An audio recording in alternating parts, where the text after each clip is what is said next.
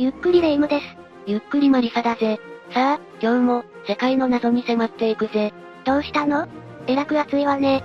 今日のテーマは、未だに解明できないエジプトの謎6選だぜ。キャー、エジプト？ピラミッドやスフィンクスとか、想像をはるかに超える謎が眠る。古代の謎に燃える人にはたまらない国よね。だろ？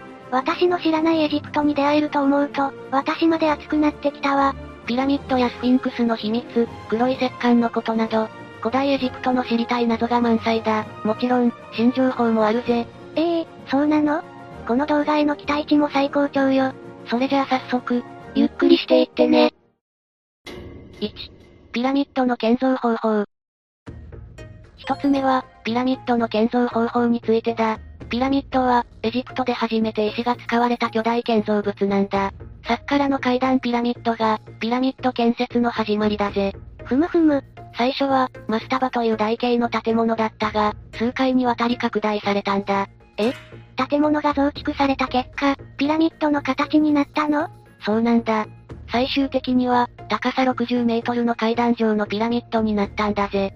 そして、滑らかではない大まかな四角錐が出来上がったんだけどな。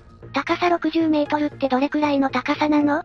いいところに気がついたな。大まかだが、15階から20階建てのビルくらいだ。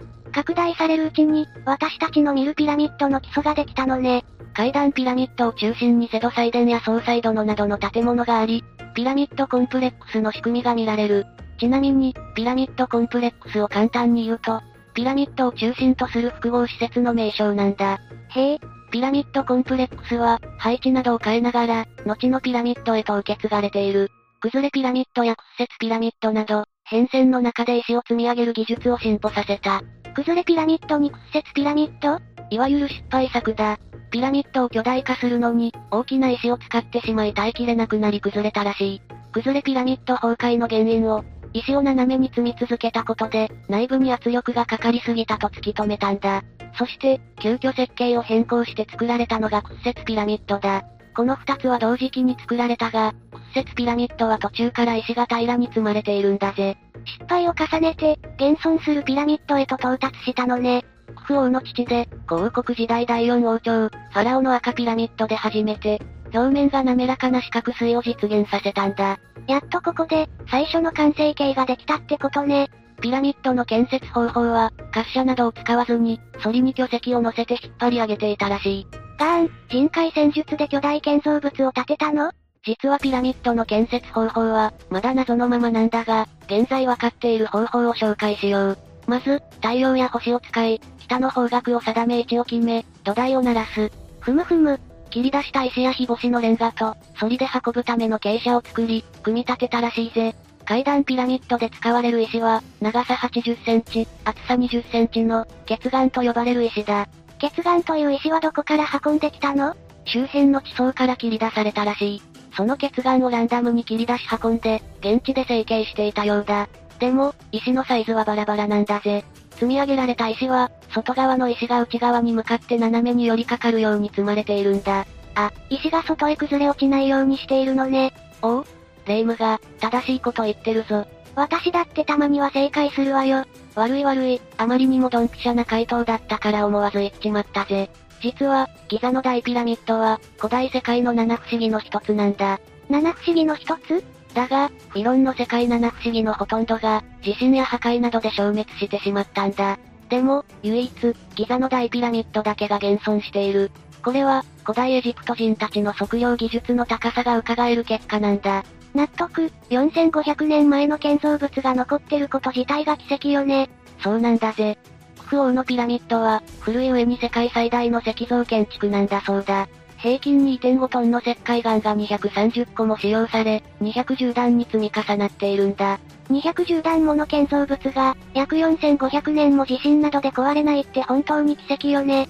ピラミッドの四辺は正確に東西南北を向いている。もっとも、建築精度が高いとされるクフ王のピラミッドは、マキタとの誤差は各辺ともに平均3度ほどらしい。かなり正確なのね。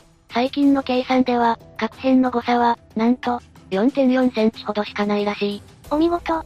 ギザのピラミッドについては、後で何度か登場するから楽しみにしてくれ。わかったわ。2、ピラミッドの位置関係。現在、エジプトで確認されているピラミッドの数っていくつあると思う？想像もつかないけど、20個くらいかしら？ブー。実は、90基以上あるそうだ。そんなにたくさんあるの？さっき話した通り、紀元前に栄えた古代エジプトは、3000年も強大な国力を誇っていた。もしピラミッドが王の墓だったとしたら、まだ未発見の墓が発掘され、さらに増える可能性が高いんだ。未発掘のピラミッドが、今後さらに発掘される可能性があるなんて、ワクワクしてくるわね。この章では、そんなピラミッドの位置関係について迫っていくぞ。砂漠地帯に立つピラミッドは、太陽が沈む西方向にあり、ナイル川の西、約 1500km にあるんだ。北はカイロ北部のアブロアシから、南はスーダン北部のメロエまで散在しているらしいぜ。さすがエジプト、天文学に精通してただけあって、同じ方角に作られているのね。このピラミッドが集まる場所を、ピラミッド地帯と呼んでいるんだけどな。古代エジプト人たちは、太陽が沈む西方に死後の世界があり、登る東方は少女の都として都市整備をしている。もしかしたら、彼らは太陽のように死んだ人間が蘇るなんて思っていたのかもね。ピラミッド地帯で最も巨大なピラミッドが密集しているのは、メンフィス、ネクロポリス地区だ。メンフィスは古代エジプト初の首都らしい。ネクロポリスには世界初のサッカラピラミッドや、赤のピラミッド、玄武岩を使った黒く見える黒のピラミッド、筆見の屈折ピラミッドもあるぜ。ネクロポリスって何？ギリシア語で墓所のことをネクロポリスという。メンフィスに対するサッカラが、そしてテーベに対するナイル川西岸が、死者の町、ネクロポリスだ。へえ。カイロ近郊のギザから、個性的なピラミッド群がある、ダフシュールまでの約 25km には、70基を超えるピラミッドがあるぞ。カイロから南南西に約 90km に位置するのが、巨大な湖を中心としたファイユーム地区だ。1700平方キロメートルに及ぶ広大な窪地で、中王国時代のピラミッド15基があるぜ。ふむふむ。そこからまた南に行くと、宗教の拠点とされていたルクソールがあり、墓地で働く人々の墓の上に築かれた、小さなピラミッドが数多く見られるんだ。また、小型のピラミッドが密集しているメロエには、数百基のピラミッドが所狭しと建てられているらしい。うわぁ、数百基のピラミッドが密集してるの？見てみたいわ。ギザの東には、太陽信仰発祥地で柱を意味するイウヌがあって、そこには、太陽神殿の中心に一本の聖なる柱があるんだ。古王国時代は、イウヌから見える位置にピラミッドや神殿が建てられていたんだぜ。ピラミッドや神殿の建設には、太陽神をかなり意識していたようね。ギザの三大ピラミッドはもちろん、イウヌから 30km にあるアブロアッシュ、アブシール、サッカラ遺跡は、すべて太陽神に関わっている。王は自分の墓をこの範囲に建てるよう命じていたらしいぜ。そうなのね。1994年に出版された、オリオンミステリーという本があるんだけどな。この本には、オリオン座の3つの星座と、ギザのピラミッドの配置が相似関係にあると記されているんだ。えオリオン座って、冬の夜に南の空に確認できる星座よね。さらに、みんなが知ってる天の川も、ナイル川と相似関係にあるそうだぜ。だが、この相対関係には微妙なズレがあるらしい。著者の二人は、春秋分点と再差運動に何か関係があるのでは？と、感づいたらしいんだ。そしてコンピュータでのシミュレーションをした結果、紀元前1万450年という年代を弾き出しているんだ。ピラミッドの大部分は、紀元前2500年頃に建造されたとしており、通説の時代とほぼ一致しているぜ。3. 黒い石棺。2018年7月1日に、エジプトのアレクサンドリアで、謎の黒い石棺が発見された。2018年って、つい最近のことよね。そうなんだ。たまたま、エジプトの建設現場で黒く大きな石棺が発見されたんだ。第一報は、エジプト政府系有力紙、アルアハ村が伝えている。エジプトでもこんなすごい発見めったにないから、メディアは殺到したでしょうね。地中海沿岸の都市、アレクサンドリアで、国家鉱岩で作られた大きな石棺が発見されたという内容だった。しかも、ビッグサイズなのね。エジプト考古最高評議会は、翌日開けられた棺の中には、白骨化した成人の3体の遺体があったと発表している。そのうち、1体の遺体は頭に矢を受けた傷があり、この遺体は兵士のもののようなんだ。矢の傷？戦争とかで亡くなったのかもね。この石棺がプトレマイオス朝時代のもので、アレクサンドリアで発見された棺で最も大きかったんだ。考古省の発表では、石棺のサイズは、長さ2.75メートル、幅1.5メートル近くあるらしいぜ。だから、遺体の一つが紀元前300年頃に大帝国を築いた、アレクサンドロス大王だとの説が出たそうなんだけどな。出たー、アレクサンドロス大王。ちなみにプトレマイオス朝は、大王の死後にできた王朝だ。ってことは、アレクサンドロス大王のお墓って見つかってないの？そうなんだ。彼の墓が見つかっていないのも、世界史ミステリーの一つだぜ。実は他の考古学者の考えは、石棺はプトレマイオス朝時代より前の、紀元前400年頃に作られたとの説があり、その後に起きた古代ローマ支配時代のものという説もある。黒い石棺といったら、王家の谷で2005年に発見された墓、KV63 の棺が、黒い樹脂で塗り固められてたって聞いたことがあるわ。よく知ってたな。この、KV63 にある、7つの棺はどれも黒い樹脂で塗り固められていたんだぜ。しかも、飾りのない一つの部屋に全てあり、棺の中にはミイラでなく石が入っていたんだ。びっくりね。古代エジプトの棺には、来世復活のために埋葬者の名前が記されているんだ。中に、黒く塗りつぶされていなかった棺があったんだが、その棺も内側は黒く塗られていたんだそうだ。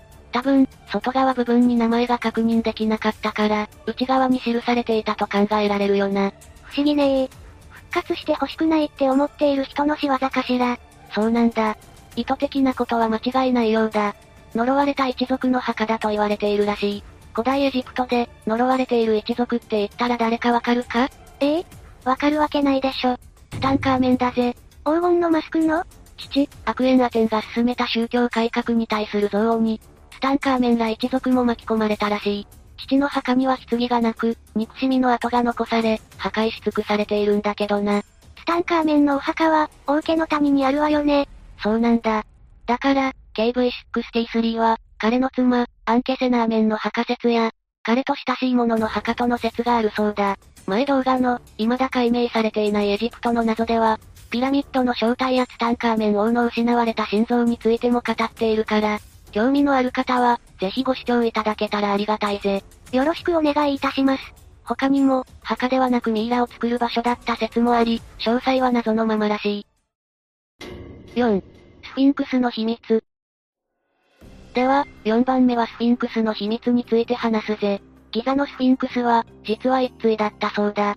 その前に、霊夢に問題だ。え？えなになにはじめは4本足。次に2本足になって、最後は3本足になる生き物はなんだ。足がなくなったり、増えたりする生き物？うーん、わからない。お手上げよ。わからなかったら、霊夢は死んじゃうぞ。いきなり、そんな怖い問題出さないでよね。答えは、人間だぜ。どうして？生まれた時はハイハイしてて4本足はわかるけど、最後の3本足がわからないわ。ハイハイは正解だ。いずれ、2本足で立ち、最後には杖をつくから3本足になるという、スフィンクスが旅人に出していた謎々なんだ。実はスフィンクスは、謎かけをする怪物として古代ギリシア神話に登場しているんだ。へえ、ギリシア神話に登場してるの？スフィンクスは神話に登場するほど、知名度が高いんだが、不明なことが多く、謎多きモニュメントという位置づけなんだぜ。スフィンクスは、クフ王のピラミッドの前に鎮座して守る守護神よね。もっと古いカフラー王のスフィンクスの頭部は、前王、ジェドエフラーの顔をしているそうだ。このようなことから、スフィンクスは聖なる王権の象徴とされている。太陽神と古代エジプト王をつなぐ役割を持ち、新王国時代には、ホルエム明けと神として崇拝されていたそうだ。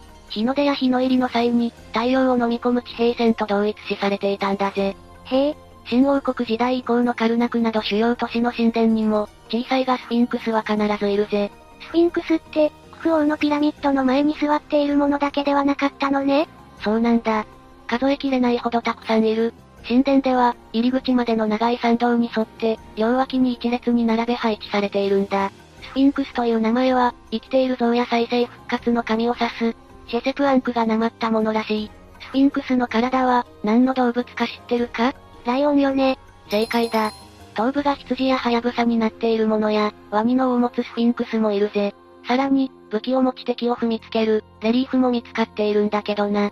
使われ方も自由奔放でバラバラなのね。おおいいところに気がついたぜ。実は、スフィンクスは変幻自在なる謎の存在だ。エジプトから北のギリシアに伝わったスフィンクスは、男ではなく女性なんだ。性別が変わって女神になったの？ギリシアで女性に変わったスフィンクスは、後にエジプトへ逆輸入されているぜ。だから、エジプトのギリシア、ローマ時代のスフィンクスは女性なんだそうだ。どうして、性が変わったのかしら？それについては分かっていないんだが、ギリシアでも墓地のそばで見つかっており、守護神的な存在ってことについては共通しているらしい。ちょっと話は戻るが、スフィンクスの体がライオンだったって話をしたんだけど。ええ聞いたわ。霊夢の知っていたギザの大スフィンクスの体って、顔の割にバカでかいと思わないか？そういえば、アンバランスね。実はかつて、スフィンクスはライオンの顔をしていたんだが、ファラオの誰かが自分の顔に似せるよう掘り込んでいったのでは？と、エジプトの研究家、ジョン・アンソニー・ウエストが発信しているんだ。ええ後で、掘り直されたから顔が異様に小さくなったってこと？そうなんだ。ピラミッドなど、古代エジプトの建築物は基本的にシンメトリーなんだ。もし、スフィンクスが守護神で、日本でいう狛犬のような役割をしていたら、もう一体いるはずなんだ。あ、そうよね。衝撃の事実なんだが、NASA の画像分析で、ギザのスフィンクスは2体目が存在すると判明したらしい。ええ？嘘でしょう。幻のスフィンクスがもう一体いるってことが本当だったの？さっき、カルナクなど神殿のスフィンクスは参道の両脇に鎮座していると言ったよな。うん他のスフィンクスは左右対称で、実は全て2体のペアで存在しているんだ。ギザだけ違うってのも、不思議ね。トトメス4世がスフィンクスの前足の間に立てた、夢の碑文には、2体のスフィンクスが書かれている。それは、怪しいわね。衛星写真を見ると、小高い部分があり、1体目のスフィンクスと横並びに何かがあったようなんだ。NASA のお手柄で、決定的のようね。エジプトの学者、エルシャンマー氏によると、2体目のスフィンクスは、約1000年前に強烈な稲妻が発生し、それに打たれて粉々になった可能性が高いらしい。実はラムセス2世の時代に、この辺りを開発したようで、地下から光るものが発見されたんだ。だから、1体目のスフィンクスの地下には、賢者の石などお宝が眠っていると期待されているぜ。うっとー、お宝？早く見つけてもらって、拝見させていただきたいわね。5、タリパピルス。古代エジプト人たちはナイル川の氾濫に悩まされたおかげで、天文学にも精通していたんだ。星空を見て、360日に対応するよう天空を10度ごとに36に分け、エジプトの星座を作った。現在1年は365日なのに、古代エジプトでは360日だったの ?5 日はお祭りの日で、360日プラス5日だったんだ。もちろん、4年に一度のウルード氏を置いた暦も完成させていたんだぜ。すご。紀元前2400年頃から、日時計や水時計を使うようになり、1日が24時間ということも認識していたそうだ。さらに天文学にも精通していた古代エジプトは、宇宙人と交流があったらしい。宇宙人とは驚きね。宇宙空間に消える前に、エジプトの空を偵察した、火を吐く、偉大な飛行機械についての古代テキストがあるそうなんだ。これはバチカン美術館のエジプト部門を管理していた、アルベルト・タリによって発見された。だから、宇宙との関係を示すこのパピルスを、タリパピルスというのね。このタリパピルスには、UFO との遭遇に関する、興味深い内容が書かれているというぜ。ええ嘘でしょう。古代に UFO が現れた記録があるの？古代エジプト第18王朝、6代目ファラオのトトメス3世の統治時代に、宇宙人来訪があったとする記号があるんだぜ。えどんな記号なの？空から炎に包まれた無数の円が現れ、すぐに姿を消したと書かれているらしい。へえ、嘘みたい。また、他の記録には、宇宙船の存在や口から悪臭を放った、頭や声がなかったことなど伝わる内容も様々だ。書いてある内容が、バラバラじゃない。発見したタリは死に際に弟に託したが、弟もすぐに死んでしまい、タリパピルスは紛失したらしいぜ。だから、詳しい解読は進んでいないのね。そうなんだ。天文学に精通していた古代エジプトの逸話だけあり、現実にあったと思えることも不思議ね。人類史上最もミステリアスとされるギザのピラミッドの建設には、宇宙人が関与し、手助けをしていたとの説があるそうなんだぜ。あの見事なシンメトリー建築を古代の人が作り上げたなんて、にわかに信じられないもの。もしかしたら、宇宙人がピラミッド建造を手助けしたのかもね。スイス人作家の、エーリッキ・フォンデ2件は、すべての古代遺跡は、宇宙人に敬意を表して人間が建造したもので、建築資材や技術の一部は、宇宙人が手助けをしている、と主張しているんだ。あんな巨大な石のブロックを見事に積み上げたピラミッドを見れば、そういう思いに至るかもね。6、空洞が発見されたクフ王のピラミッド。最後は、186年ぶりの空洞発見の快挙があったから、それについて解説するぜ。186年ぶりの快挙？そうなんだ。さっきから何度も登場しているクフ王のピラミッドなんだが、実は186年ぶりに、名古屋大学などが参加する国際調査チームによって、これまで確認されていなかった空洞が発見されたんだ。え？え日本の名古屋大学も携わっていたの ?2015 年から、エジプト、日本、フランス、ドイツなどの国際調査チームが調査を進めていたようだぜ。彼らは何の調査を進めていたの？いい質問だぜ。彼らは内部構造を解き明かそうと、最新技術を用いて調査していたらしい。内部構造の謎に迫る予定だったのね。そしたら、ピラミッド北側の斜面から、中央に向かう通路のような形をした空洞が見つかったんだ。その空洞は、縦横は2メートルあり、奥行きは9メートルもあるらしい。廊下みたいな空洞なのね。そうなんだぜ。調査には、ニューオンという、宇宙から降り注ぐ素粒子の量から、物質の質量を計測し、透視映像化する、高エネルギー加速器研究機構の技術が使われたんだ。ふむふむ。これは、宇宙を飛び交う、宇宙船と呼ばれる粒子を使い、岩石を透過する方法なんだ。ニューオンは岩石や空気中を透過する際に、独特な軌跡を書くため、空洞と個体の区別ができるらしい。だから、空洞を見つけることができたのね。最先端の技術があったからこその発見とも言えるけどな。6年前の2017年11月に、国際的な週刊科学ジャーナル、ネイチャーに論文が発表された。長さ30メートル以上の巨大な空間も確認され、信憑性のない空間だったが、この存在も明らかになったんだぜ。さらに研究が進めば、また新たに新発見につながる可能性もあるというぞ。うわぁ、期待大ね。エジプトの考古学者、ザヒハワスは、この通路は今世紀最大の発見だ。調査を進めてくれた全ての人に感謝したい。この通路の下に何かが隠されていると信じている。数ヶ月後には結果もわかるだろう。今回の発見は、ピラミッドのさらなる秘密の解明につながるはずだ。と話し、この発見がどれだけの意義があるかを強調して伝えたそうだ。でも、この空間には棺とか、何のために作られた空洞かわかるものは発見されなかったの？そうなんだ。それがまた謎で、ピラミッドの入り口付近にあるにもかかわらず、何もない状態だったことが不思議だ。と名古屋大学高等研究院の、河合幸則准教授は話しているんだ。古代エジプトの研究って、ロマンがあるわね。そうなんだ。ニューオンを使えば、大切な遺跡を損傷なしに内部を調べることができるんだ。だから、新たな調査方法として注目されているぜ。新技術を用いた、新たな事実が発見される日が待ち遠しいわね。というわけで、今回は未だに解明できないエジプトの謎について解説したぞ。計算し尽くされた古代エジプトの建築物は、空を精密に観測し身につけた、天文学のなせる技だと思うわ。宇宙人の手助けがあったからこそ、という説もあるけどな。そんなこと言わないで、いつか、私も考古学者に混ざって、ニューオンを使った新技術で新たな古代遺跡の謎を解き明かしたいと思うわ。その報告、楽しみに待っているぜ。というわけで、今日の動画はここまでだぜ。動画が面白かったら、高評価とチャンネル登録よろしくお願いします。最後までご視聴いただきありがとうございました。